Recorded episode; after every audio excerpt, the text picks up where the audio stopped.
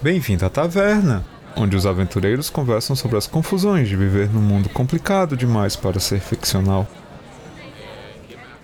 Olá, pessoal. Nosso tema de hoje é a indústria de jogos e a sua relação com assédios sexuais e abusos de poder.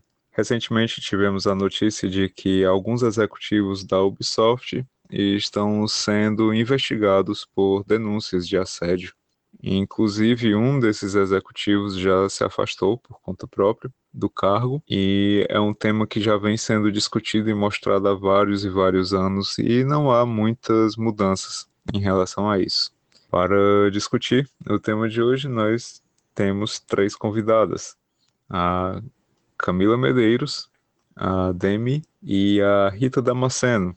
E eu quero começar convidando-as a se apresentar um pouco. Oi, gente, tudo bem? É, meu nome é Rita Damasceno, eu sou jornalista, eu tenho 38 anos, trabalho como repórter de uma revista e também trabalho com rádio, sou produtora executiva, sou é, locutora, redatora, faço de tudo um pouco dentro de uma rádio é uma das minhas grandes paixões e eu atuo no jornalismo desde 2005 e estou aqui para conversar com vocês e estou à disposição no que eu puder contribuir aí para o debate, para a discussão.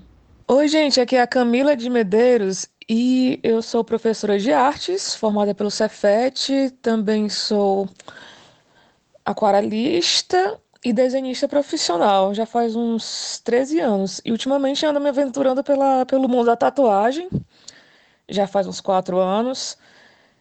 E, meu Deus, videogame para mim é meu hobby principal.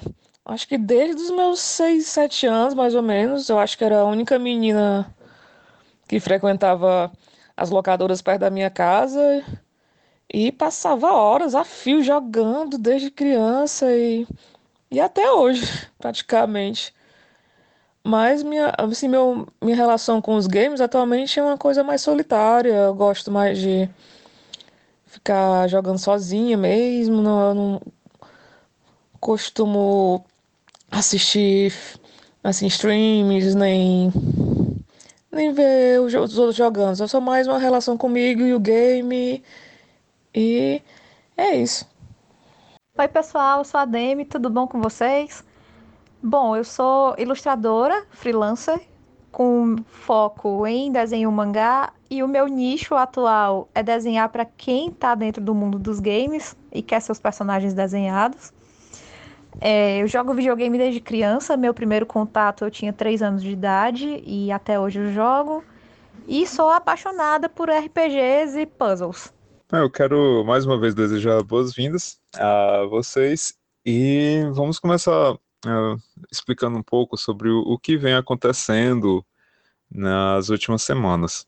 A Ubisoft estava com um evento virtual marcado e ao mesmo tempo que esse evento estava acontecendo, houveram denúncias de assédio sexual para alguns executivos da empresa e começou-se então uma investigação interna uh, sobre essas denúncias. E um fato que aconteceu que despertou muita atenção da, de alguns setores da mídia foi o de que a Ubisoft havia estava sempre divulgando o seu evento usando a hashtag do evento mas em uma das postagens deles, eles disseram que não iriam comentar durante o evento sobre as investigações ou sobre qualquer coisa que estivesse acontecendo. E nessa postagem, eles não utilizaram a hashtag do evento, apenas colocaram uma, essa postagem explicando sem colocar hashtag nenhuma. Quase como querendo não deixar isso muito público. E isso já vem acontecendo há, há algum tempo, sabe? Principalmente na, na, Ubisoft e outras grandes indústrias. Riot Games é, é outra que tem um histórico muito grande de, de denúncias de assédio. Então, esse tipo de coisa vem acontecendo na indústria. E normalmente esses casos são abafados e as vítimas acabam sendo esquecidas e as pessoas que fizeram uh, esses alegados assédios acabam ficando impunes e esquecidos. E além deste fato, ocorre também é, questões de assédio em plataformas de streaming, uh, no Twitch, por exemplo, quando o streamer é uma mulher, normalmente sofre assédios de outros streams e às vezes de alguns usuários também. E aí acaba vindo a, aquela questão da, da, da, culpa sendo da vítima, a culpa sendo colocada na vítima, entre outras questões. Então nós temos aí assédios na indústria de jogos, assim como nas plataformas de streaming e acredito que em outros locais também, onde ocorrem, por exemplo, em mundos virtuais, de RPGs virtuais. E eu queria saber se vocês já têm é, tido algum tipo de experiência em relação a isso, se vocês normalmente tomam algum cuidado quando vão jogar um jogo online ou quando entram em um ambiente em que há outros jogadores uh, que sejam homens se há alguma espécie de medo, se vocês têm alguma experiência, se vocês têm algum comentário a respeito sobre isso. Caraca, eu não sabia esse lance da Ubisoft não, ó. E o foda é que, meu Deus, eu, eu sou muito fã do Assassin's Creed, de toda a saga, eu viciei muito no Odyssey, já, tipo... Já tava aqui, ó, louca pra comprar um novo deles do Valhalla e... Gente, que péssimo. E agora? O que fazer, né? Será que eu dou mais dinheiro para esta empresa? Ou pego emprestado? Ou, sei lá, abandono? Não, não sei, gente. Meu Deus, só sei que realmente eu, era, eu sou muito fã desse, da franquia e um negócio desse é de lascar, viu? Tá, vamos lá. Bom, é... Eu não disse minha idade no, na minha apresentação, mas eu tenho 35 anos, então eu tô na internet já faz bastante tempo. Eu peguei o nascimento do Mirk e, enfim, joguei por fórum, já peguei o começo dos MMOs. Então, assim, é, sendo uma mulher no meio do, dos jogos, eu te garanto que sim, eu tenho bastante história para contar. É, já na época que eu era adolescente, é, uma pessoa tentou me perseguir virtualmente, mas ele não contava com a grosseria do cearense e desistiu. É, e no meio dos jogos, assim, questão de RPG online, acontece muito de as pessoas darem em cima, sabe? Quando eu comecei a jogar Ragnarok Online, eu sempre joguei com personagem feminino. Eu, eu não faço questão de esconder que eu sou uma mulher, tá? Mas na época que eu jogava o Ragnarok Online, é, muita gente vinha dar em cima de mim porque achava que eu estava flertando, quando na verdade o brasileiro tem um jeito muito mais caloroso de lidar com as pessoas, né? Então, assim, as pessoas me interpretavam como se eu estivesse flertando é, interpretavam como se eu estivesse disponível. Ou pior, interpretava como se eu, se eu estivesse namorando todos os meus amigos. Então, essa foi uma das minhas experiências com, com Ragnarok.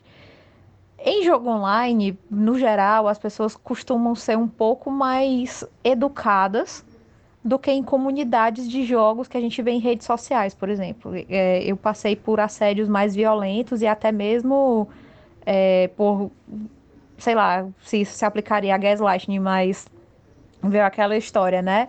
O cara vem, ele dá em cima, você corta e de uma hora para outra você é a louca.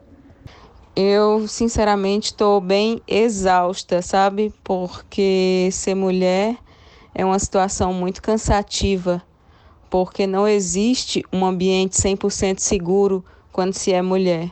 Existem ambientes menos ou mais perigosos, né? A gente está submetida à violência desde que a gente nasce. Então é complicado dizer. Acho que qualquer mulher, a partir do momento que nasceu, já tem alguma experiência negativa para contar sobre assédio ou sobre alguma situação embaraçosa ou sobre alguma situação em que o seu conhecimento foi menosprezado, né? Então, assim, é, é, é complicado dizer onde não existe, né? Não tem.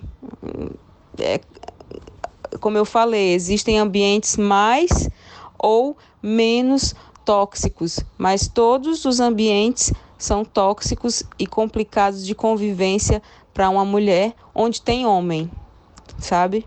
Então, no ambiente de jogos não seria diferente.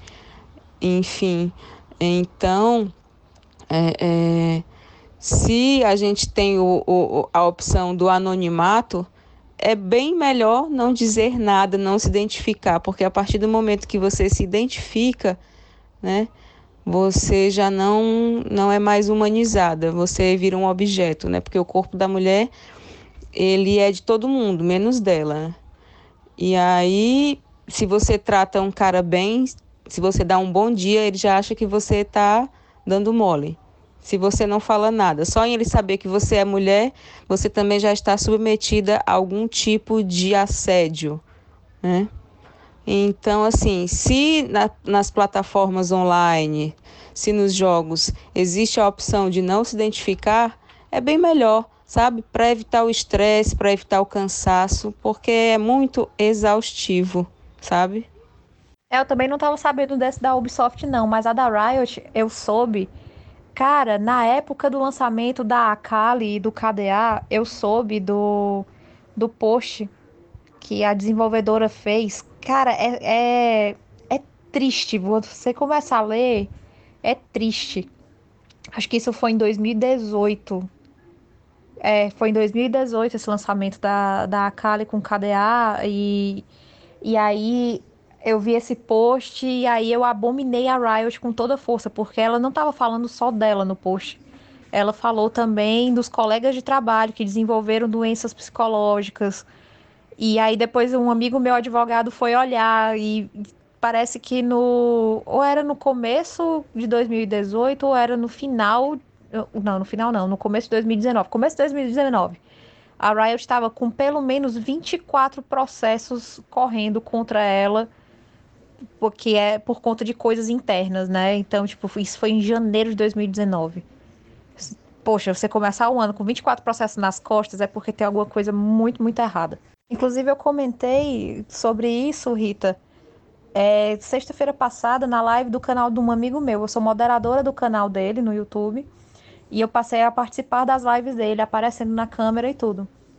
E aí eu comentei na, na última live dele que tem muita, muita mulher que joga com personagem masculino para não ter que aturar a gente enchendo o saco.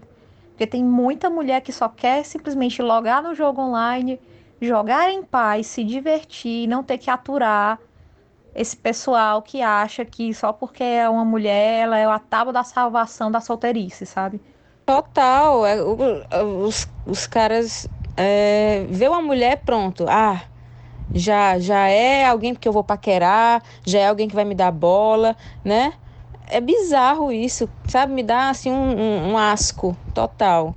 Então é muito melhor você não se identificar, você não dizer. Se você quer só jogar, vai por mim. Não se identifique, porque pff, se souberem que é mulher, não importa, não precisa nem ver sua cara, né?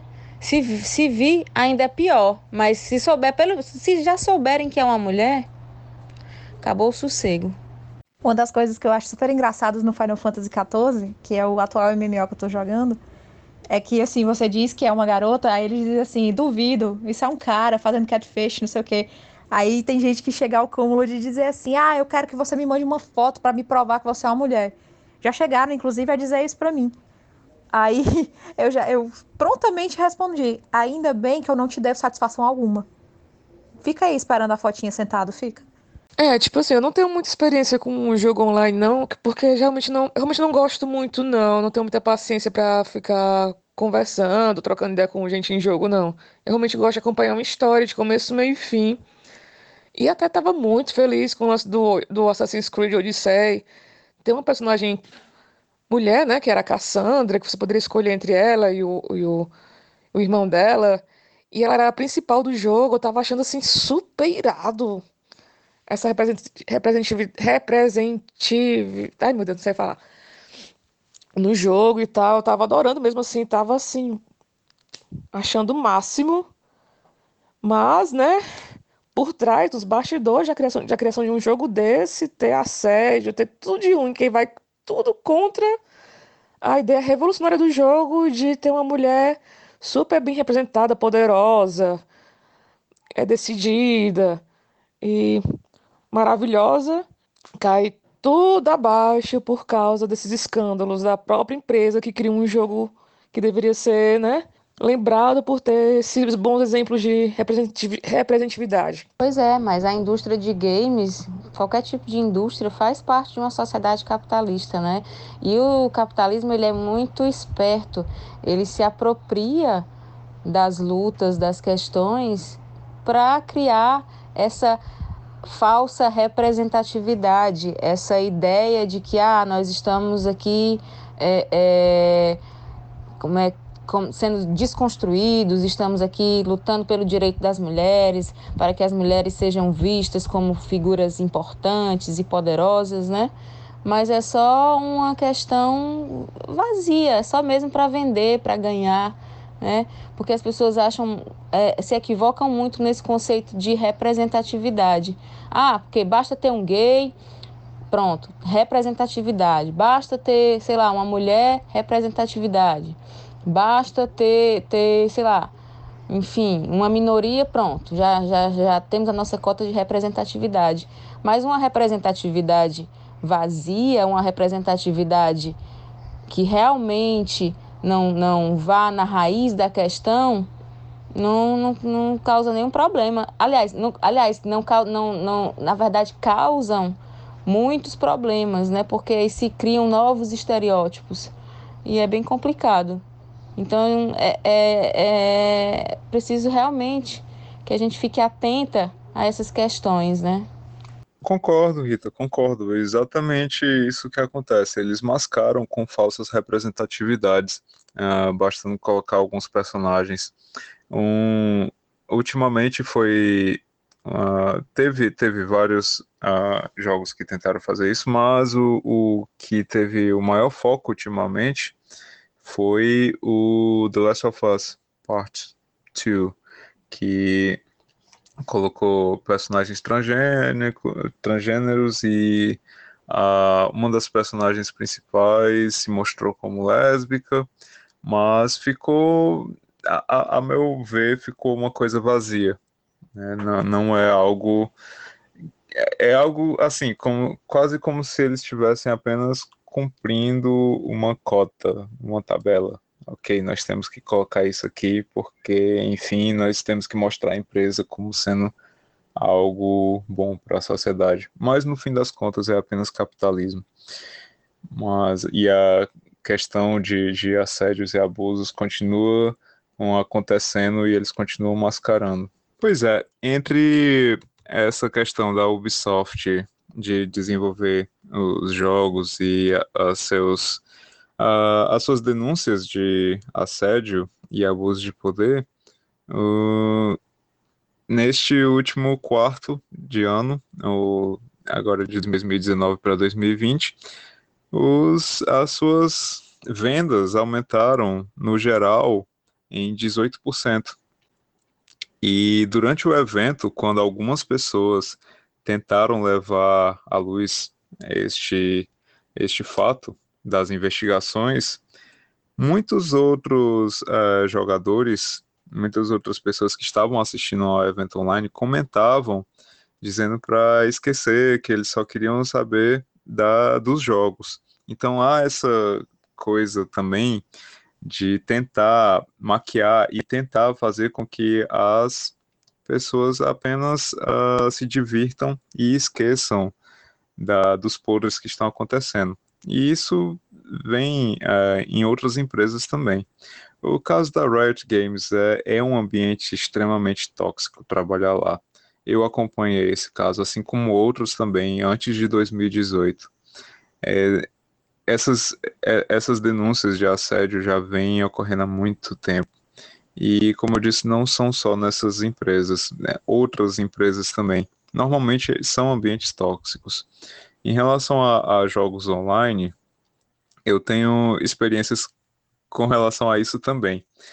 Eu normalmente em jogos online e em jogos normais também, eu normalmente jogo com personagens femininas.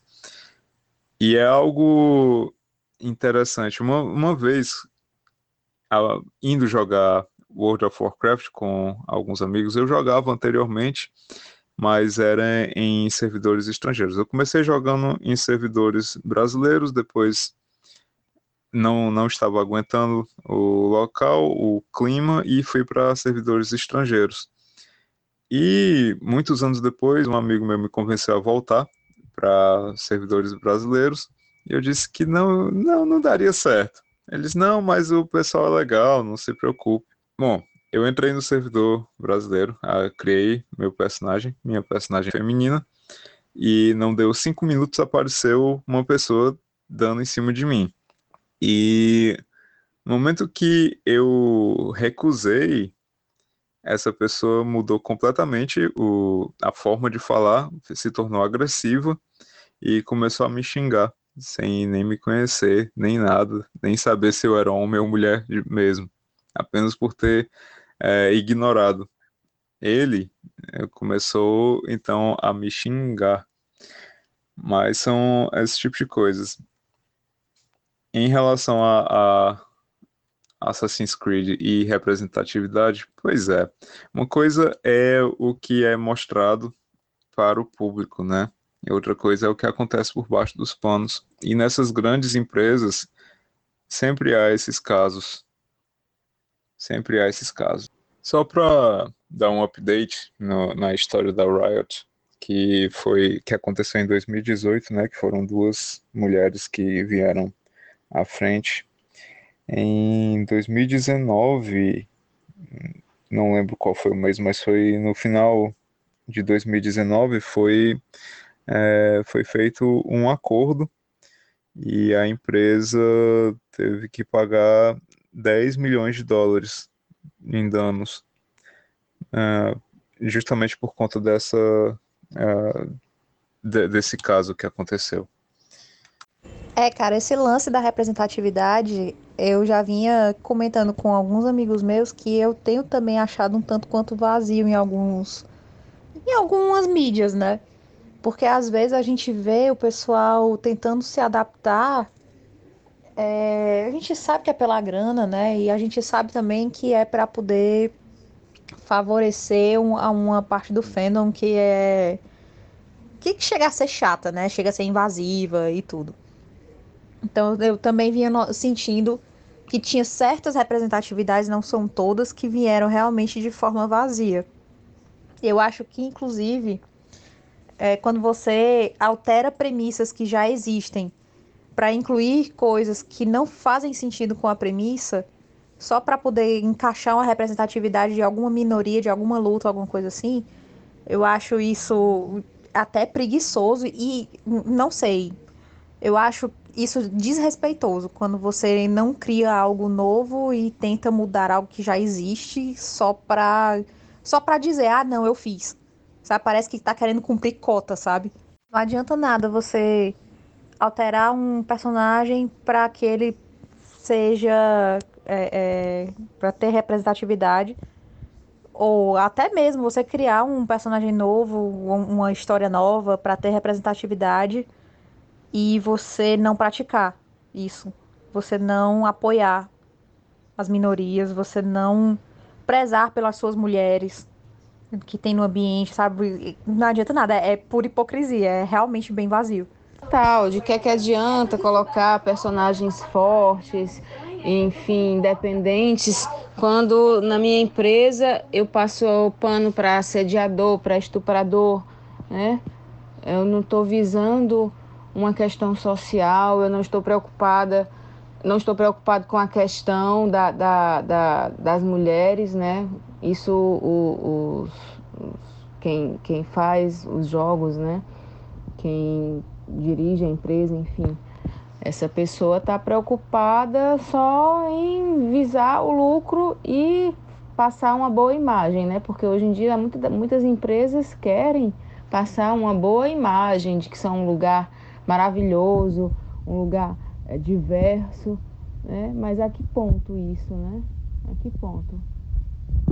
Pois é, e esses casos não acontecem somente nas empresas. Como disse anteriormente, em, na plataforma Twitch, que é uma plataforma de streaming, é, no mês de junho teve um final de semana que é, houve um, um, pequeno movimento online para as pessoas é, começarem a, a, a, expor acontecimentos.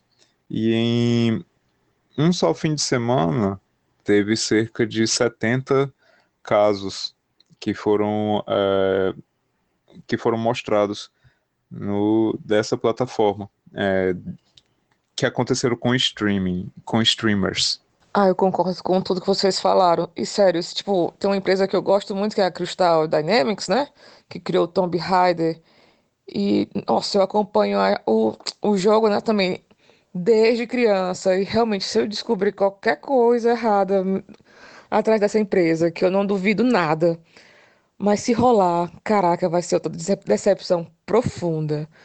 Porque esses últimos jogos do Tomb Raider, gente, é, é outro, um jogo novo, praticamente. Porque realmente você vê a evolução da, personagem, né, da Lara Croft, nesses três últimos jogos. E é uma coisa maravilhosa de ver, porque ela você realmente sente a, a, o amadurecimento dela, você vê as mudanças de pensamento da personagem, você fica do lado dela ou contra sobre a, os desejos dela durante o jogo e se envolve de verdade. Você vê como uma, uma mulher real e é muito legal jogar a série, né? Eu sou extremamente fã. E eu realmente espero de todo o coração que não aconteça que não vê nenhuma notícia escrota sobre a, a construção do jogo, desenvolvimento e tudo mais, porque realmente eu fico muito envolvida com as histórias e é decepcionante, sabe, uma, uma baixaria dessa por trás do jogo, meu Deus. E teve, inclusive, uma streamer que é, começou a catalogar em junho esses casos e ela montou uma tabela que tem mais de 200 nomes de vítimas de assédio na todas as streamers e são mais de 200 nomes que tem que sofreram assédio na plataforma. Isso só no mês de junho. Minha nossa, cara. É muito horrível isso. Eu tinha visto já é, algumas reportagens sobre streamers mulheres sendo assediadas, e aí teve aquela campanha também que foi feita, né? É, que vários moços se fingiram de mulher para eles verem como é ser mulher no meio desse, assim, sabe? E aí eles viram como era horrível pra gente. A gente não podia simplesmente jogar. A gente tem que aturar uma galera extremamente inconveniente. Bom, uh, eu queria saber de vocês se vocês têm alguma ideia de como uh, mudar esse tipo de coisa que acontece. Porque nós vemos esses casos repetindo, e se repetindo, e se repetindo. Uh, e isso já tem anos e em várias empresas. Uh, Activision, Blizzard tem casos, a Riot tem casos, a, a Rockstar tem casos, a Ubisoft tem casos. Uh, e normalmente o, o, que acontece são que essas pessoas se afastam ou são afastadas e passam um tempo e nada realmente acontece com elas, né? Um, dos casos que, que teve algum que teve realmente alguma coisa foi esse da Riot Games, que a empresa teve que pagar danos. E teve um, um outro estúdio que que trabalhava com uh, que trabalhava com Overwatch, se eu não me engano, da Activision Blizzard e acabou sendo fechado. Mas fora isso, nós vemos uh, sempre as, essas histórias se repetindo e se repetindo.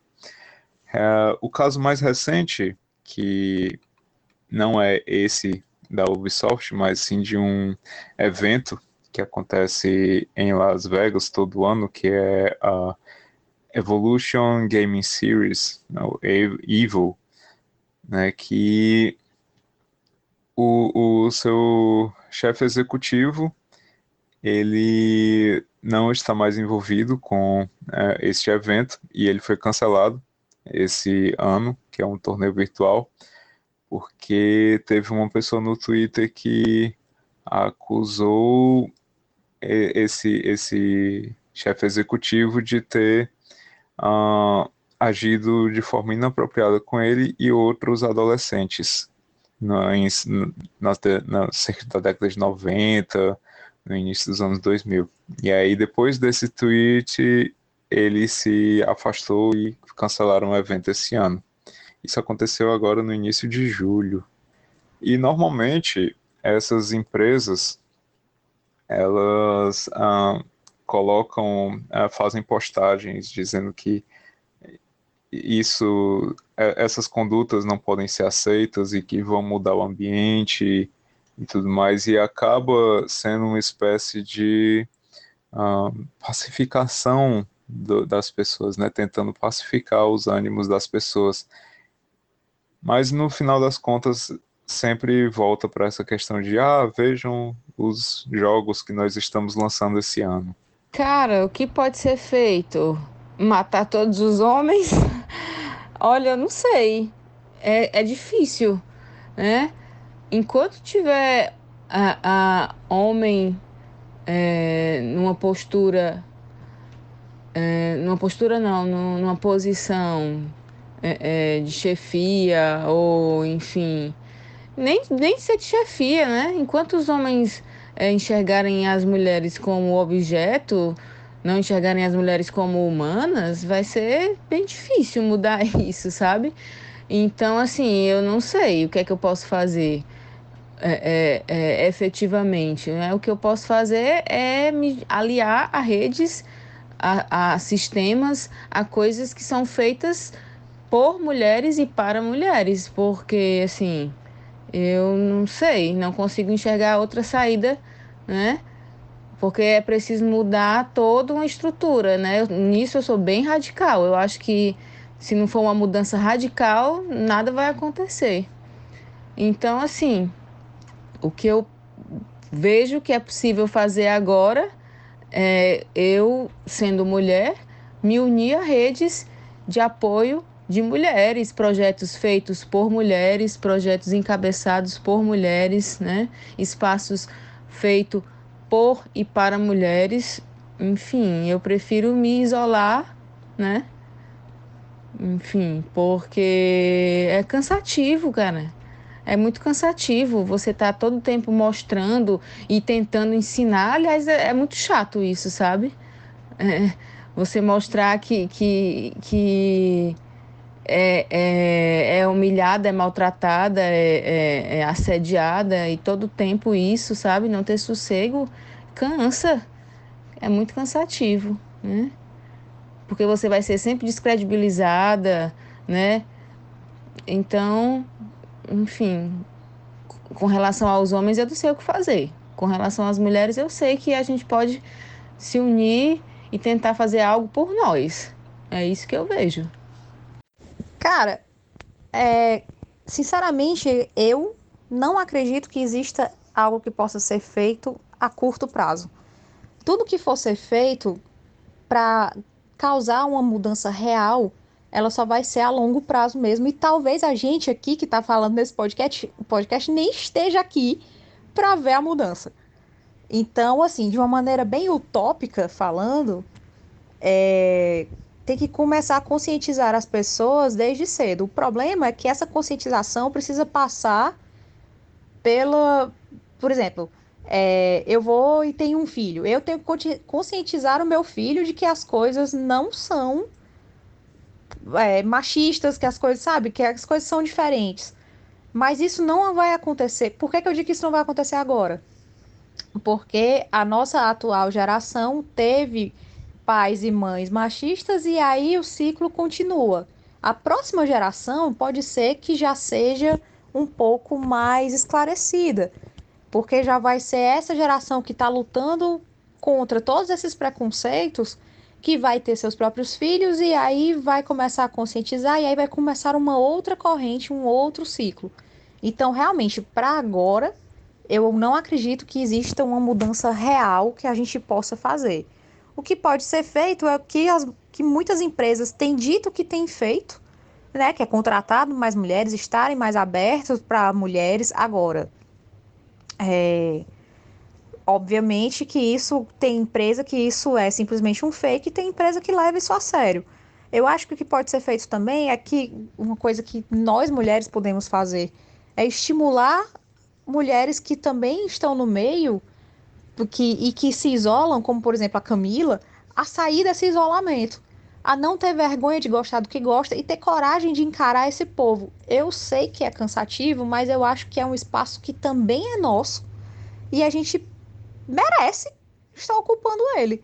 Só no Brasil, as mulheres que jogam videogame são 56% da população, se não me engano. Então, cara, a gente já ocupa esse espaço, mas a gente não tem a obrigação de ficar escondido. A gente pode ocupar sim o espaço que a gente quiser. Só falta realmente a gente, sei lá, se unir um pouco mais para dar força uma para outra e amparar umas às outras e botar a cara no sol. Bom, trazer aqui um comentário vindo de fora, um comentário internacional. uh, Kenzie Gordon, ela é PhD e ela estuda como os jogos podem ser utilizados para evitar violências domésticas e sexuais. E um dos comentários dela é de que as mudanças culturais têm que partir do topo. Uh, ela diz que basicamente a, a, algumas pessoas de, de, esses executivos e tudo mais acabam é, sendo afastados, mas a não ser que tenha exatamente que eles sofram a, algum tipo de, de responsabilidade sobre os fatos, isso não vai realmente mudar a cultura da empresa. E quando ela diz que tem que começar pelo topo, ela diz que ela espera que mais mulheres e pessoas de cor tenham, consigam mais posições de poder dentro das empresas de jogos. E diz que se uh, nós víssemos é, mais coisas desse tipo acontecendo, e não apenas como um gesto simbólico, ela diz que é, provavelmente haveria mudança na, na, na cultura. Cara, assim, é, opinião dela faz muito sentido, mas eu acho que só isso não vai dar resultado, não. Eu acho que, beleza, a mudança tem que partir do topo, dentro das empresas, talvez. Mas mudar só dentro das empresas não vai resolver a questão de vez. Tem que fazer uma mudança cultural mesmo. E essa mudança começa dentro do berço. Se as pessoas não acostumarem as suas, as suas filhas a serem mais independentes, a fazerem o que gostam, sem sentir vergonha e etc., a, gente vai continuar tendo a tendência a ver mulheres retraídas e reprimidas. Se não estimularem seus filhos a serem pessoas decentes e, e, se não pararem de criar homens machistas e opressores, a gente vai continuar tendo a mesma bola de neve do início ao fim. A gente, vocês falaram tudo. Realmente é isso mesmo. A gente tem que se impor mais, né? Conseguir aumentar nosso espaço como jogadoras, consumidoras, produtoras de jogos e etc. E eu, como consumidora e que gosto de comprar jogos, A minha dica maior, assim, agora é poder investir em jogos menores, que não tenham tanto destaque na mídia e tal, e procurar realmente é, incentivar o povo a jogar jogos independentes, de, de, de empresas menores, e procurar dar valor a, a produções femininas, ou com uma temática mais sensível, mais humana, que envolva também mulheres, enfim, que seja. Mas poder dar uma visão e observar o que está sendo produzido além desses grandes jogos, não é? E poder investir nisso e, e realmente se divertir com todo tipo de jogo, não só dessas grandes empresas, mas qualquer um com boas intenções e boas histórias e boas mensagens, e etc. Uma pergunta aqui diretamente para Camila. E aí, você vai comprar o novo Assassin's Creed? Olha, isso aí gerou a, a bad do século, viu? E a confusão mental mais doida do mundo aqui. Porque, cara, eu quero muito jogar, eu assumo, né? Eu quero. vou jogar, mas também não quero dar meu dinheiro pra essa empresa, não. O que fazer, né? Não sei. Faz como eu, Camila. Eu boicoto a Nintendo. eu boicoto a Nintendo e eu não compro absolutamente nada que é da Nintendo. E se eu comprar alguma coisa dela, vai ser de segunda mão, porque aí o dinheiro não vai, o meu dinheiro não vai para ela, entendeu? Acho que é justamente isso, esse conflito aí é que vai gerar novas alternativas e que você vai procurar outros tipos de entretenimento que sejam mais alinhados com o que você acredita. Né? Eu sei que talvez no início ah, possa ser, ah, eu queria jogar e tal, mas aí disso você pode conhecer outros tipos de jogos e conhecer outras pessoas que façam algo que realmente cause um impacto positivo, né? E aí tu vai chegar um momento que tu vai ver, ah, eu não quero mais jogar esse jogo, eu quero outras coisas. E tu, Camila, sendo tatuadora, tu sabe como é um ambiente machista, como é um ambiente misógino, né? E aí, cada vez mais mulheres estão estão surgindo aí no mundo da tatuagem. E hoje eu só quero fazer tatuagem com mulheres, sabe? Enfim, é, é, não importa se o fulano de tal ali faz um trabalho massa, mas também tem outra, tem outra menina ali que faz um trabalho tão massa quanto. Pois é, a ideia realmente é clara. Temos que nos ajudar mesmo de todas as formas, né? Em todos os tipos de trabalho, tanto, tanto na tatuagem quanto no, nos jogos e tudo mais. Realmente, o chato é que você realmente acompanha uma história por anos. Joga, joga, joga. Aí depois tem essa decepção. É que nem um relacionamento abusivo, gente, isso, mas. Foda. Mas é isso mesmo, é como é, eu mesmo acabei de falar, né? De consumir jogos realmente com boas mensagens, boas origens, boas, boas histórias. E é isso que eu também vou. Tô, já tô levando à frente, consumindo outros tipos de jogos mesmo. E é, é, claro mesmo, é realmente desapegar daquela, daquele relacionamento com um jogo tóxico. Meu Deus do céu, a que ponto chegamos? Pois é, e por sermos mulheres, nós somos condicionadas a aceitar muito as coisas. Não, mas vai melhorar. Não, mas não é bem assim. É, não, não, mas eu não posso deixar isso, eu não posso abandonar isso, né? E é por isso que muitas vezes você falou em relacionamento abusivo, é muito difícil se libertar de um relacionamento abusivo, né? enfim, porque você se sente culpada, né, por querer, né, algo melhor, né? Você se sente na obrigação de continuar naquilo, né? Mesmo que, que aquilo te, te faça sofrer, mas porque você vive em uma sociedade que te cobra, não, você não pode desistir, você não pode deixar isso. Não, mulher, mulher é mais forte, mulher aguenta tudo, né? Que nada, cara, né? E aí novas histórias se constroem, novas vidas surgem. Eu sei que não é um processo fácil. Se fosse fácil se livrar de um relacionamento abusivo, era, era só dizer tchau, né? Mas é porque existe muitas amarras psicológicas, enfim. E isso respinga em todos os setores da nossa vida, né? Hum, da gente achar que não pode, que não, não, vai ser difícil, enfim. Mas é. A gente não pode se acomodar mesmo, sabe? No que a gente. É um exercício diário, né? Se libertar e se se reconstruir e, e construir novas narrativas para as nossas vidas, né? Porque como eu falei no começo, né? Todo mundo quer, quer mandar nas nossas vidas, né? Se você é mulher, se você é mãe, né? Se você, enfim, a mulher nunca é dona do corpo, né? Das, das ideias. Ela tá sempre condicionada. É complicado.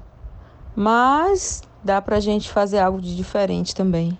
Bom, esse assunto é um assunto um tanto quanto polêmico, já foi tema desse podcast anteriormente, só que dessa vez, é, essa é a primeira vez que temos apenas convidadas mulheres na mesa. E só, só para finalizar esse tema, eu Queria saber se vocês têm algum conhecimento sobre a Anita Sarkeesian, que é uma podcaster, ela é criadora da Feminist Frequency, Feminist Frequency, que é um, um grupo sem fins lucrativos que é, dá recursos é, educacionais relacionados a, a, gênero, raça, sexualidade e tem também uma hotline, como é? é tem um, uma daquelas linhas que você pode ligar e que dá apoio emocional para aquelas pessoas que foram, é, que são vítimas de assédio na indústria de jogos. É, falar dessa moça é um pouco delicado mesmo, porque eu acho que ela foi uma das maiores oportunistas do, do atual mundo geek barra gamer. Então, sim, eu a conheço, eu, eu não vou com a cara dela. eu acho que, na verdade, ela é uma bela oportunista, mas eu não sei se eu devo continuar falando sobre isso. Bom, eu não conheço, então eu não posso dizer nada sobre ela. Mas fiquei curiosa de saber por que, que ela é oportunista e por que, que, que você não vai com a cara dela. Então, Rita, ela é uma, uma feminista que quando eu a conheci, né, ela era uma feminista bem radicalzinha e que ela costumava fazer palestras em universidades. Um belo dia, ela resolveu que queria usar o videogame como alvo. E aí ela começou a atacar a indústria o máximo que ela podia. Só que, na época que ela começou a atacar a indústria, ela simplesmente precisava de um vilão para atacar, sabe? Pelo menos as palestras que eu vi dela, é, ela era muito não comi, não gostei, sabe? Então ela escolheu um, um alvo e se manteve nesse alvo. E aí, quando começou a ter uma repercussão negativa, não simplesmente porque ela era, um, enfim, não foram só os machistas que começaram a reclamar dela por ela ser uma feminista, foram também pessoas que estavam envolvidas com o movimento feminista que viram que ela não sabia muito sobre o mundo dos games e estavam, apesar dela ter é, é, a intenção de combater o machismo, seja lá onde ela vá, ela não estava inserida no meio e era muito óbvio que ela estava simplesmente escolhendo um, um alvo para atacar. Com isso, ela começou a mudar a postura dela, porque, inclusive, em uma das palestras dela, em que ela estava atacando o mundo dos games, ela disse que nem jogar jogava. Então aí, quando isso vazou e que teve uma repercussão mais pesada, ela começou a mudar a postura dela e dizer que ela faz parte do meio, que não sei o que lá. E mas teve vídeo dela que ela não conseguia, ela não estava sabendo nem como segurar o controle direito, sabe? Então, tipo assim, eu acho que ela é uma, uma oportunista como a maioria dessas empresas que usam representatividade para ganhar dinheiro. Ela usou o videogame para ganhar nome e aproveitou a oportunidade e, inclusive, já chegou a ganhar prêmios de representatividade, de não sei o quê, é, é, pelo combate dela ao machismo dentro do mundo dos games. O problema é que eu acho que ela é completamente oca nesse sentido. Bom, eu também não jogo, não, não, não jogo, não tenho conhecimento de jogo, mas justamente por ser mulher e saber que não existe nenhum ambiente seguro para ser mulher, eu me senti à vontade para falar aqui, mas eu não jogo.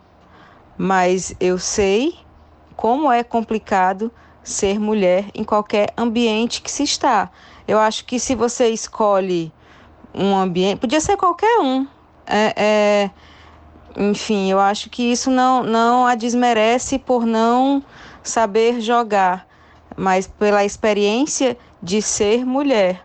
Mas como eu disse, né, eu não eu não conheço, não posso falar sobre ela, nem emitir opinião sobre ela, mas enfim, é, eu acho que, que se for pela questão de jogo, eu também não posso falar nada.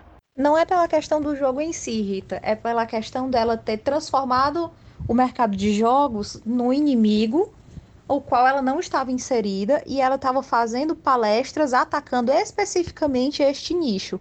É diferente de você não fazer parte do, do mundo dos jogos e se sentir confortável de falar sobre o machismo e o assédio de uma maneira geral. Você não está é, é, levantando uma bandeira contra uma coisa que acontece num nicho específico, entendeu? É por isso que eu digo que ela é oportunista. Ela viu um, um, uma brecha num nicho onde tá, cada vez mais mulheres estavam admitindo que estavam fazendo parte dele, entendeu? E aí ela pegou e disse: Pera, eu posso crescer aqui. E aí foi até lá. É, a minha crítica a ela é essa, entendeu? Mas eu quero deixar claro também que faz muito tempo que eu vi essas coisas sobre ela. É... Ela pode de fato ter mudado a cabeça dela, ela pode de fato ter começado a se inserir dentro do mercado é... de forma genuína, tá? Mas na época que eu vi, ela realmente me passou assim toda a pinta do oportunismo, sabe? Do mesmo jeito que tem empresa de jogo aí que tá sendo oportunista porque tá fazendo é, personagens mais representativos e, e a gente sabe que é só pelo dinheiro. Bom, eu, eu acredito que ela foi bem corajosa, porque é um, um meio bem machista, onde quase nenhuma mulher tem coragem de tomar uma atitude, né? Muitas mulheres preferem se esconder, né? E aí vem uma mulher que nem faz parte desse ambiente, né? Pô, aqui tá acontecendo alguma coisa, né? Vamos ver o que, que a gente pode fazer sobre isso, né? E eu acho que isso não, não invalida a questão dela é, se inserir nesse ambiente né, tão tóxico, tão machista, tão escroto como é o ambiente dos jogos. Enfim, é, é, e eu acho que é, é provavelmente ela foi bastante xingada, né?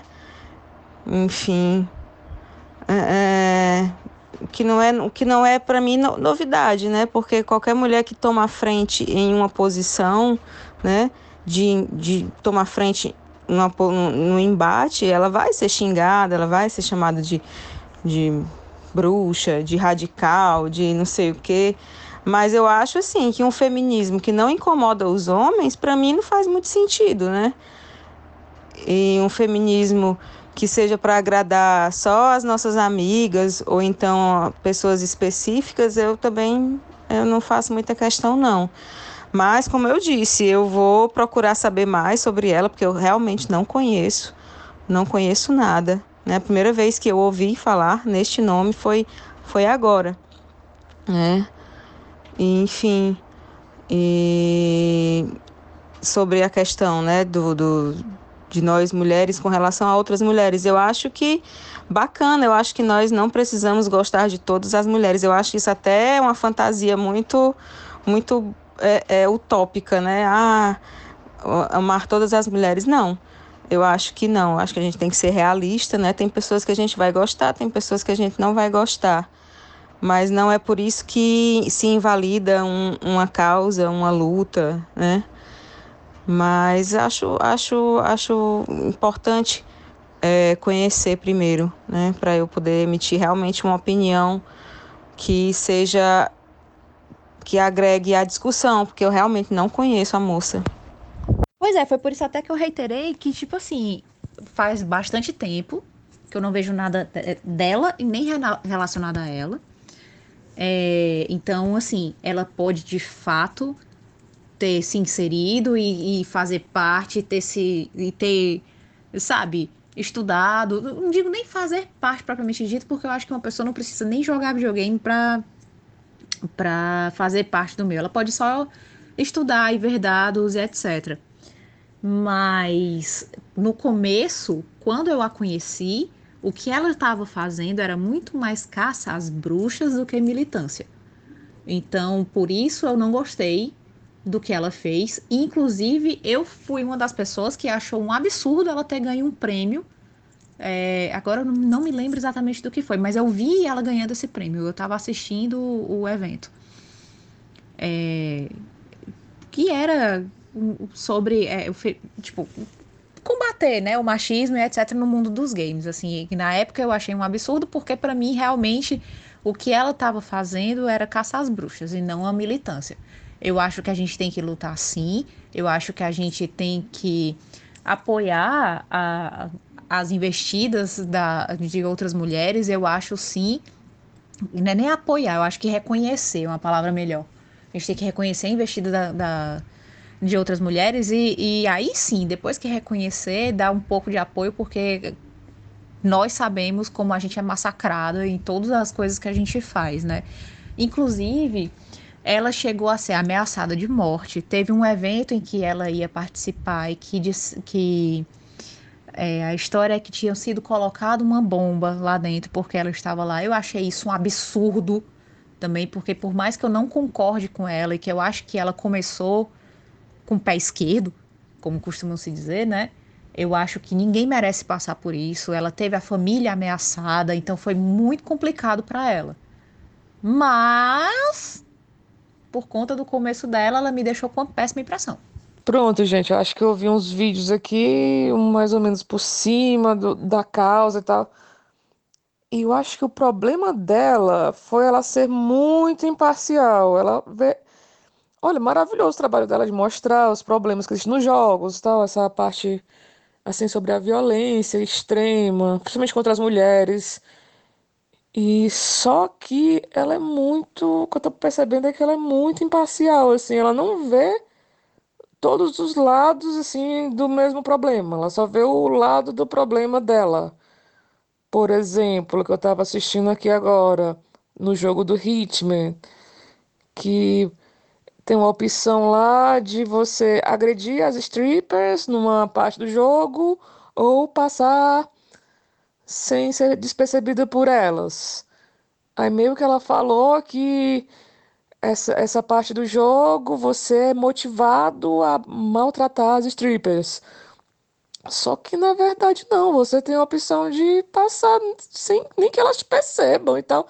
E essa é a intenção do jogo, que é um jogo de você fazer tudo na surdina mesmo, tal. Então, assim, ela só fala na parte meio que péssima, né? Ruim. Ela não fala, não falou da parte que você pode ter um caminho mais de boas no jogo, entre outras coisas. Enfim, é complicado. Eu não desmereço o trabalho dela, não. Acho que ela tem que ter alguém que represente mesmo e aponte todos esses erros dos jogos, essas partes problemáticas dos jogos mesmo. Tem que ter alguém ela está fazendo isso, e isso é válido. Só que aí tem que analisar mais profundamente as coisas. Os problemas não são tão assim superficiais não, assim, tem um, um buraco mais embaixo, tem tem outra, tem outros caminhos a serem mostrados, não só o dela. Tem outras há outras formas de perceber o mesmo jogo, não só a parte que ela aponta que é problemática, mas há outras formas, enfim. Agora, você não acha problemático ter uma cena onde você pode agredir strippers? Isso é algo que então está inserido no imaginário das pessoas. Isso para mim é extremamente problemático. Se existe tal cena, é porque isso está no imaginário, né? Tanto que a gente sabe de, de tantas mulheres prostitutas, enfim, que são agredidas simplesmente porque são prostitutas. Isso está inserido no imaginário. Então, um jogo colocar isso, para mim, é algo extremamente problemático. Ou tu acha que um cara é, que tem uma mente, uma narrativa construída em cima de violência, em cima da pornografia, da indústria pornográfica, ele vai ver num jogo, ah, uma cena onde tem um monte de prostitutas, ah, eu vou dar na cara delas e tal. Ou tu acha que ele vai pensar, não, não vou fazer isso, vou passar pelo outro lado, porque as moças, não vou incomodar as moças. Claro que não. Se essa cena tá ali, é porque ela faz parte da narrativa, do imaginário é abusivo. Então, uma cena dessa não era para existir. Então, essa cena, ela está errada em diversos aspectos. Ela não era nem para existir, sabe? Não vejo nada de positivo nisso. É, enquanto jogadora, isso para mim não, não é problemático, porque eu sou uma pessoa que vai muito pelo contexto do jogo, sabe? É, na verdade, não só do jogo, mas do livro, da série, da, de qualquer coisa que eu esteja consumindo. Então, por exemplo, num cenário de fantasia medieval acontecer um estupro, você vai querer dizer para mim, você que eu digo assim, as pessoas, né? Não, não você especificamente, Rita, mas tipo, você vai, quer dizer para mim que na Idade Média não tinha estupro. Tá entendendo? É, é, eu vou pelo, mais pelo contexto geral do que pela coisa de que está no imaginário, sabe? Óbvio tem certos tipos de jogos que eles são feitos para avacalhar mesmo. Eu não sei como é o caso do Ritmo, porque é uma franquia que eu nunca joguei. Mas eu acho que tem que se ver o contexto geral do, do jogo. Tipo assim, eu acharia problemático se você fosse obrigado a bater nas strippers simplesmente para conseguir alguma coisa, sabe? Mas, sei lá, o Hitman me parece ser o tipo de jogo que você pode sair batendo nas pessoas. É igual GTA, que você pode sair atropelando as pessoas, não importa a idade, não importa gênero, não importa opção sexual, não importa nada. Você pode sair atropelando, batendo e etc. em todo mundo. Hitman aparentemente tem essa opção também, Camila. Eu não posso opinar porque eu não joguei.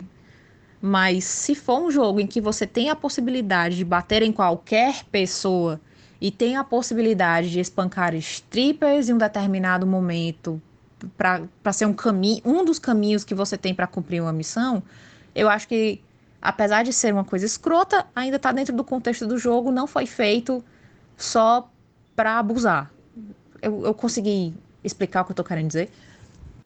Pois é, na franquia Hitman, na verdade, você sempre tem duas formas de, de terminar a missão, não, não importa qual seja a missão, né? O, no jogo você é um assassino e as missões do jogo normalmente são matar o seu alvo. E aí o que acontece é como é que você vai chegar ao seu alvo e eliminar. E às vezes até como você vai escapar da cena uh, sem ser detectado ou não. E aí é que está o ponto você pode passar o estágio todo, a missão toda sem ser detectado, indo na surdina, você é, se disfarça, você vai passando a missão inteira é, na surdina, ou você pode simplesmente chutar o balde e começar a atirar em tudo e em todos que aparecem. Sim, claro, eu, eu, eu entendo o que você está falando e realmente existia, né? Mas existe também hoje. Só mudou a época, né? O cenário e a violência é mais ou menos a mesma coisa. Enfim, então é algo problemático, principalmente para mulheres que sofreram violência, né?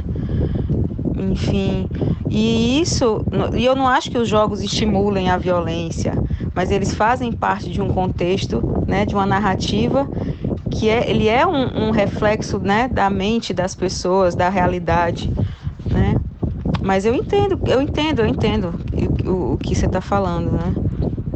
Mas, assim, eu acho que é, é, colocar uma cena dessa sem analisar o contexto, sem explicar, sem. Ela não contribui em nada, assim, sabe? Mas, enfim, eu acho que não precisaria existir é, essa cena. Era normal acontecer na Idade Média? Era. Mas não precisa é, é, ser normal hoje, enfim, não sei. É, é complicado. Porque é, é, é, existe todo um contexto também, né? Que a gente vive num mundo de. Mesmo na, a gente não vive na Idade Média, mas às vezes é como se vivesse. Ai, gente, desculpa. Eu criei uma polêmica desgraçada com esse negócio do ritmo. Perdão. Rita, eu concordo plenamente contigo. Isso é extremamente problemático. O jogo todo é problemático. Na verdade, esses tipos de jogos são um machismo completo. É do começo ao fim. Não é só essa parte da stripper, não. É, é o jogo todo. Simplesmente é um jogo criado para realizar os sonhos mais machistas, primitivos, profundos, masculinos, assim, né? Porque, pelo amor de Deus, né, para ter essa possibilidade de fazer uma agressão dessa gratuita e sem porquê nenhum, é porque é para realizar alguma coisa obscura do ser humano que está jogando. Enfim, mas também, né? Para ganhar dinheiro, né? A galera faz o que, que, que for possível. Né? O que tem mais é que a gente é evitar mesmo e mostrar outras opções. Dizer que, olha, apesar de ter essa porcaria dessa opção de atacar essa, as strippers no, no jogo, por favor, há uma melhor opção de você passar despercebido, fazer uma tática mais elaborada. Não precisa fazer essa parte de atacar a mulher. Vão para um lado melhor, né? Tipo, você aponta a, a, o erro grotesco, a, denuncia esse erro, mas também mostra uma solução ou um caminho melhor, uma opção mais saudável do que, né, fazer uma agressão gratuita. Enfim, espero ter esclarecido, como todo mundo também esclareceu e mostrou a sua parte, a sua visão. Ah, cara, eu, eu peço até desculpa por estar me intrometendo, que eu não quero participar do podcast nem nada. Mas é, é, é que esse tema especificamente já, já, já, já fez parte das minhas reflexões, né? Eu acho que tem que ver a diegese, né, da narrativa que você está acompanhando, no caso do jogo. Qual é o discurso do jogo? Ele está corroborando, né? E é muito fácil que esteja. Eu não falo de jogo espe especificamente, mas o que eu né, consumo mais, que é cinema, que é HQ, que, que tem uma natureza totalmente diferente de jogo, em que o, o a, em que se, se imerge mais e que há um protagonismo né, de quem está jogando. Mas assim, por exemplo, exemplo que você deu de estupros. É, na verdade, estupros aconteciam muito, né? É, já bem depois da Idade Média, inclusive, com homens, tanto quanto com mulheres, né? Estupros com homens não são raramente retratados em produtos né, é, de entretenimento, porque são vistos como o que estupros são, né, como algo extremamente desconfortável, né, que é sério, é indignificante, né, por isso não vale a pena fazer parte de narrativas. Houve uma temporada de Outlander em que houve um episódio que retratou o estupro de um personagem é, próximo da, da, protagonista e eu lembro que isso repercutiu muito, né? E aí, além de, de não serem retratados, se forem, é, a gente tem que ver também qual é a ótica, né? Qual é, a, qual é o olhar que está sendo dado Na minha experiência de vida, eu vejo que os estupros são erotizados, são mostrados sob uma ótica de erotismo, né? Um estupro de mulheres, né? Que são os que são retratados. E aí algo to... se eu estar sequer intrometer nessa discussão é periférico ao tema, o mais periférico de tudo é a questão de que uma obra de fantasia não existe naquele tempo. Não aconteceu, é fantasia. É um tempo que a gente está inventando né, para passar certas ideias, certas sensações, para dialogar com, com a experiência de vida de quem está né, sendo atingido por aquela obra de arte. Então, aliás, mesmo que haja uma proteção histórica, não dá para fingir que não há intencionalidade, né? Que é algo sendo dito pelo, pelo, pelo, pelo autor, né? Pelo, por autores, pela autoria daquela obra, que está escolhendo o que é que vale a pena ser mostrado. Uou, eu nem tinha te visto, Dom Pedro. De onde é que você veio? Pois é, e tem até uma comediante, a Hannah Gadsby, que ela também é, estudou História da Arte, e ela fala muito sobre essa questão de como as mulheres são retratadas nas pinturas, né? Aí, geralmente, as mulheres nuas, com os peitos de fora, né? Os caras lá em poses concentradas, estudando, né? Criando coisas, e as mulheres lá com os véus, nuas, né? Poxa, quer dizer que as mulheres só faziam isso, né? Então, é, é, é, é praticamente a mesma coisa, sabe? A gente não pode pensar pela ótica medieval, como falou, até porque a gente, a, o, o que a gente vê são representações, a gente não viveu a época medieval, né? A gente tem uma noção das coisas. Mas é como eu pensei também, assim, não difere muito da época de hoje, não. E se você coloca ali algo numa, no meio de uma narrativa sem contexto nenhum, apenas por, por uma questão. Ah, tem aqui a opção de dar uma surra na, nas prostitutas, né? Em uma sociedade que já é tão uh, machista, tão misógina, é claro que o cara vai dar uma porrada na, na prostituta, né? Ele não vai dar no, no, no, amigo dele, né? Ele vai dar na, na, na prostituta, né? Você tem que ver o, o impacto que aquilo está criando, né? na, na narrativa, no imaginário das pessoas. Então, assim, eu acho que é preciso, para mudar alguma coisa, é preciso mexer na estrutura, né? No, no, no que está bem enraizado, né?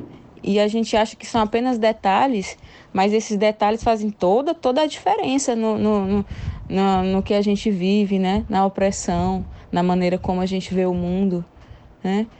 coisas que a gente muitas vezes nem percebe. E é um exercício diário e cansativo mesmo, sabe? Então, por isso que eu acho que não é apenas uma cena, né? É uma representação de algo bem mais profundo. Cara, eu concordo com o que tu tá dizendo. De verdade, foi por isso que eu falei que tudo depende de um contexto.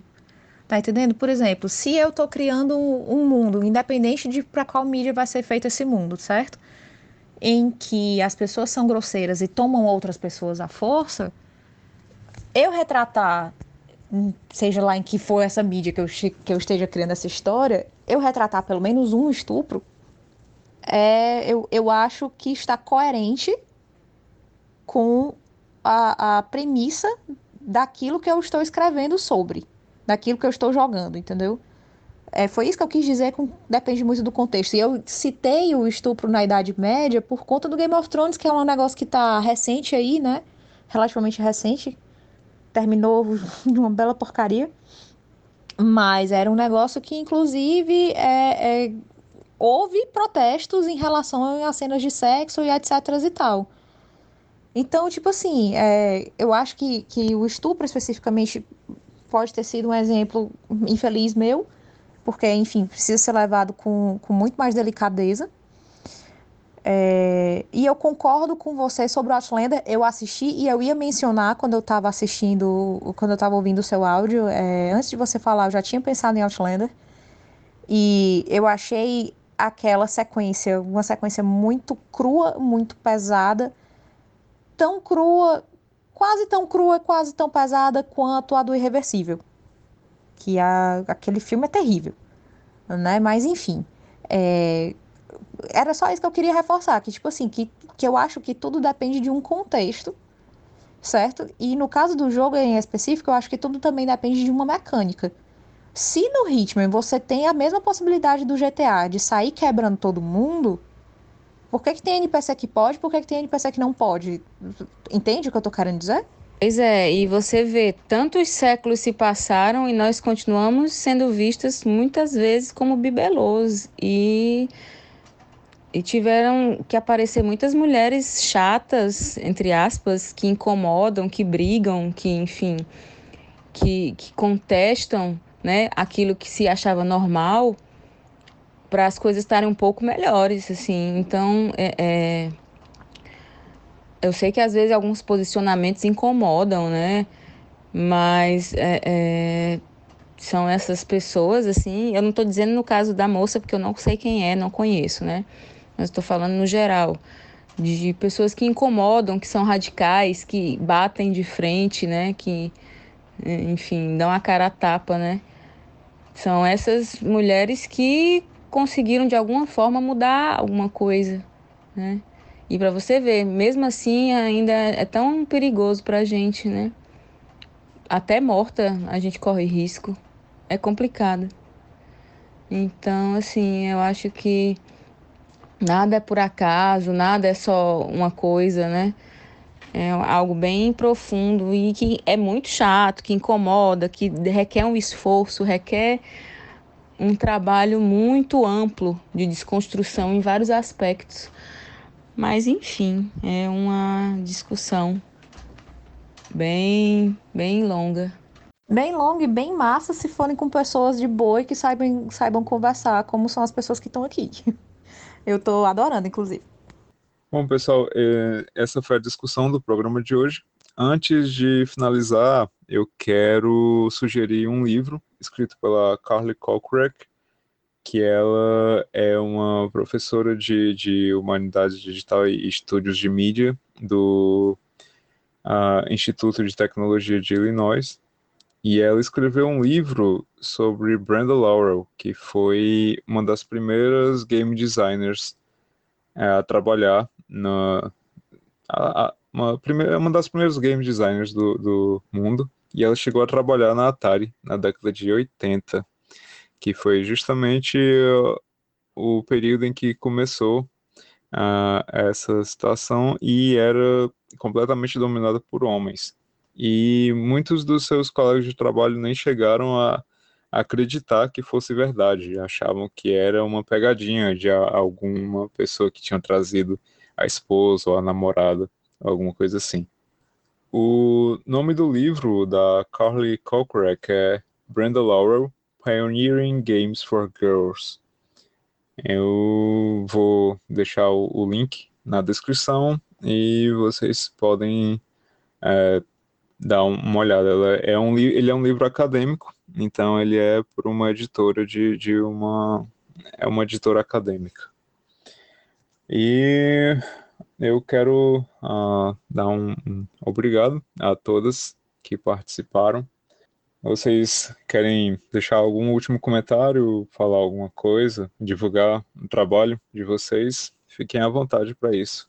Bom, primeiro eu queria agradecer o convite e também agradecer as meninas, porque a conversa foi muito bacana.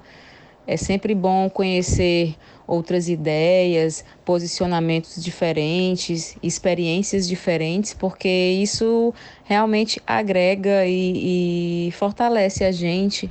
E essa troca de experiências eu acho que é fundamental na, na mudança que a gente quer no mundo e principalmente na gente, né? Porque assim, eu acho que às vezes a gente quer mudar o mundo, mas basta primeiro a gente mudar a gente, né?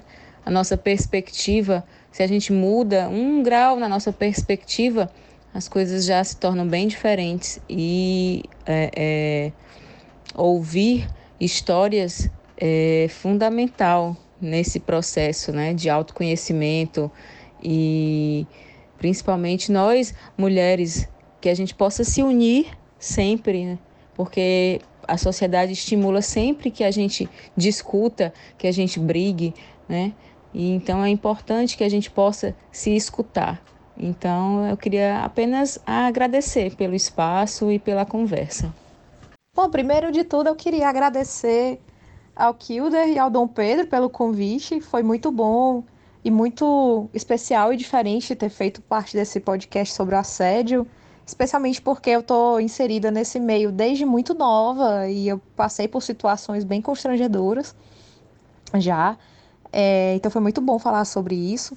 Foi muito bom também participar de, uma, de um debate tão tranquilo, com duas mulheres incríveis. Obrigada, Camila, obrigada, Rita, por participarem comigo e, e por trocar a ideia de uma maneira tão maravilhosa como foi trocada hoje. Foi muito bom conhecer vocês.